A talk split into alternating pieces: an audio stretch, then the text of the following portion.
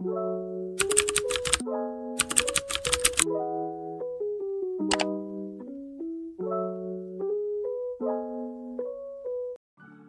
ano era 1895 e na cidade de Nova York circulavam alguns jornais que continham a história de Yellow Kid.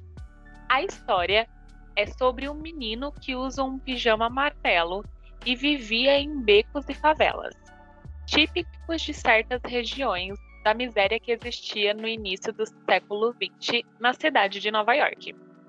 O beco de Rogan também era cheio de personagens estranhos.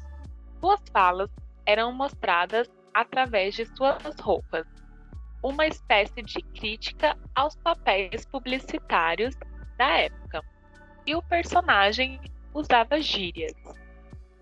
Mas, diferente das histórias habituais, essa tinha a união de imagem e texto, que futuramente ficaria conhecida como HQ.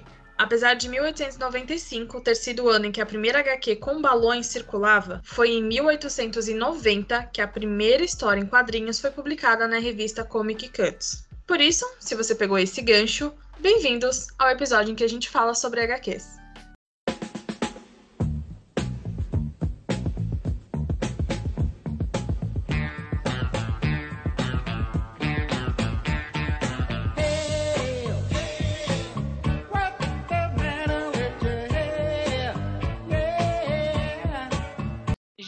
1929, tivemos os primeiros quadrinhos do Rei dos Macacos, conhecido mundialmente como Tarzan.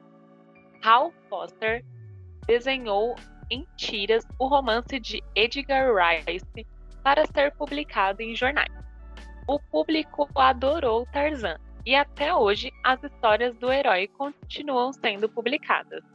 Em 1930 foi a vez da Disney de estrelar o mundo das HQs. Mickey Mouse estreou em um desenho animado de 1928, mas só dois anos depois ele virou tira de jornal na Mickey Mouse Magazine. Em 1934 nasceu Flash Gordon, escrito por Alex Raymond. O personagem disputava mercado com Buck Rogers, outro herói da época. Mas, graças ao talento de Raymond, em pouco tempo, as aventuras intergalácticas de Flash Gordon superaram a popularidade do grande rival. Nos anos 40, conhecemos The Spirit, de Will Eisner, escrita para um público mais adulto. A HQ fala sobre um detetive dado como morto que perseguia bandidos. The Spirit foi comparado a Cidadão Kane, um dos maiores lançados da época, considerado pelos críticos o maior filme de todos os tempos. Agora, já em 1952, Harvey Kurtzman apresentava ao mundo Mad. Diferente das outras, Mad trazia um humor de deboche da forma mais clara. Tal abordagem era uma reação ao aumento da censura nos quadrinhos estadunidenses uma vez que os temas violentos começaram a perder lugar.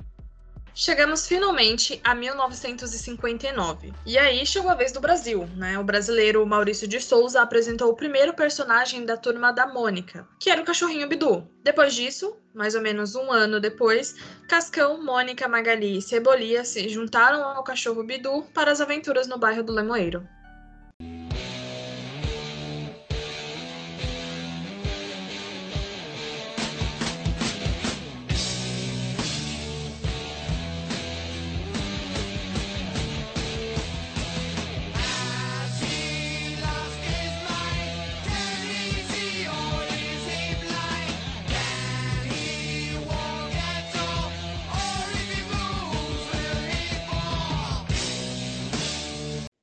Algo que não poderia faltar são as famosas histórias de heróis. Hoje, as mais conhecidas e famosas são as da DC e da Marvel, devido às suas adaptações cinematográficas. A DC trazendo heróis com histórias mais obscuras e profundas.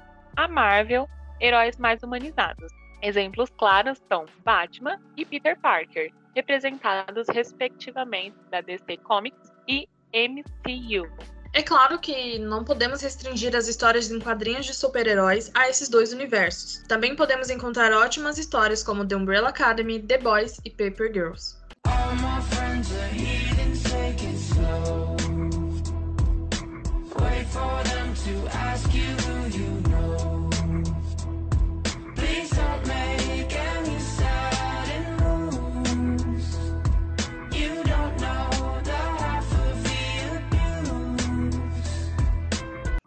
Mas, diferente do que a maioria pensa, as HQs não foram criadas apenas com o intuito do entretenimento. Tudo começou com o crash da Bolsa de Valores de 1929.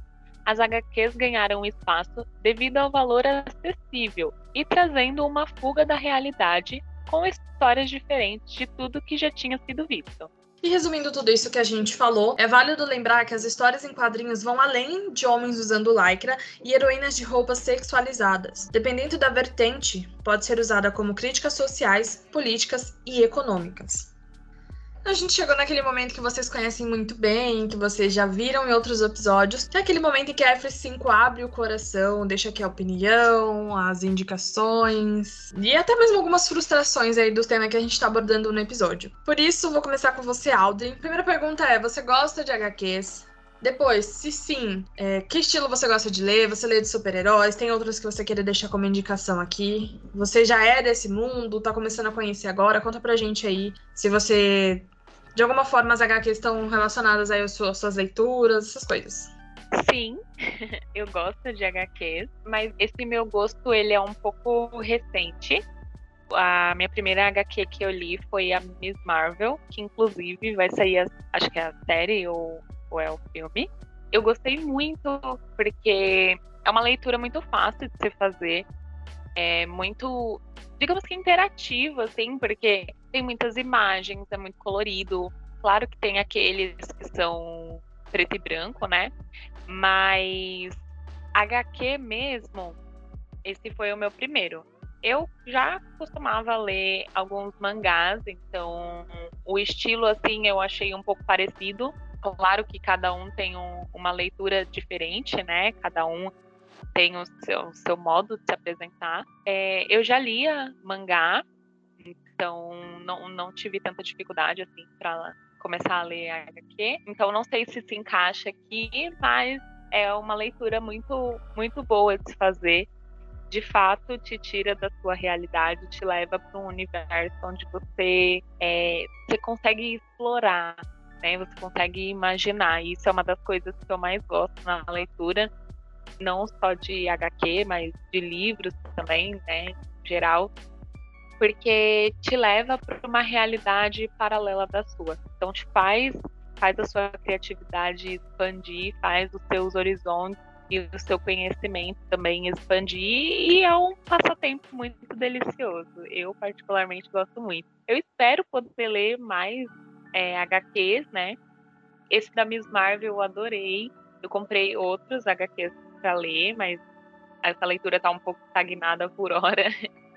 Mas é, eu recomendo muito. Quem não tem esse costume de ler HQ, comece a fazer isso, porque de fato é uma coisa muito, muito legal. Ainda mais se é sobre um tema que você gosta, né? Eu leio sobre é, HQ, sobre heróis, mas quando eu leio mangá ou manhás, eu procuro ler assim, romance, que é o estilo que eu gosto. E é isso. Mas e você, Mika? Me conta se você já leu alguma HQ, se sim, qual, se você recomenda pra galera que tá ouvindo.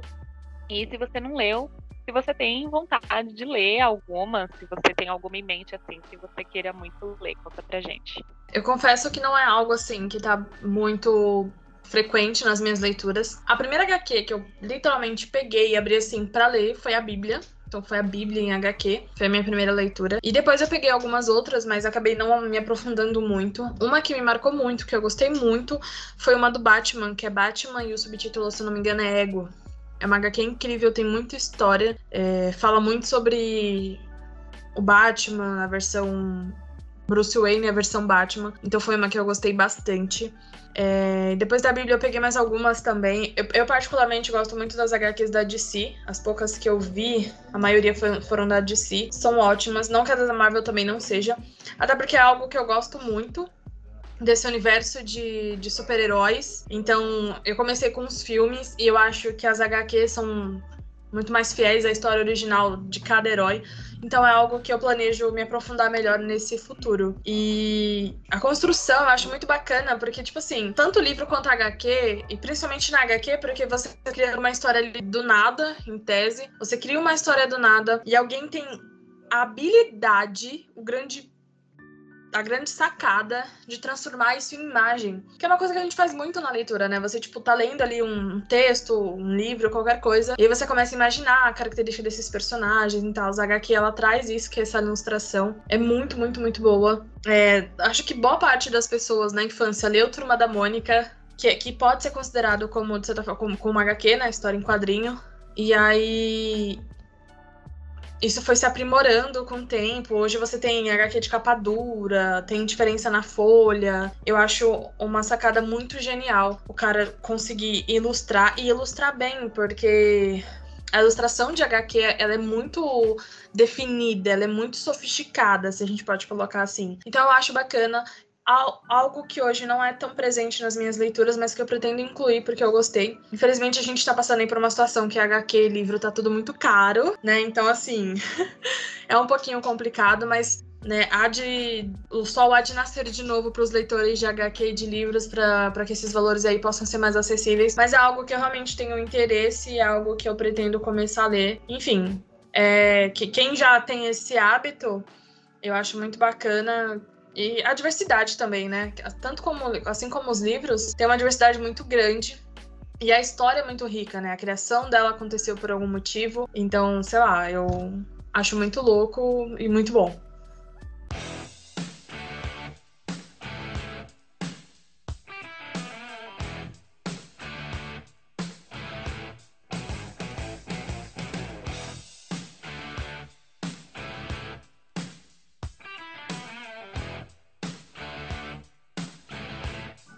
Isso, galera. O universo do, das histórias em quadrinhos é muito vasto e repleto de histórias mais profundas que necessitam de maiores estudos.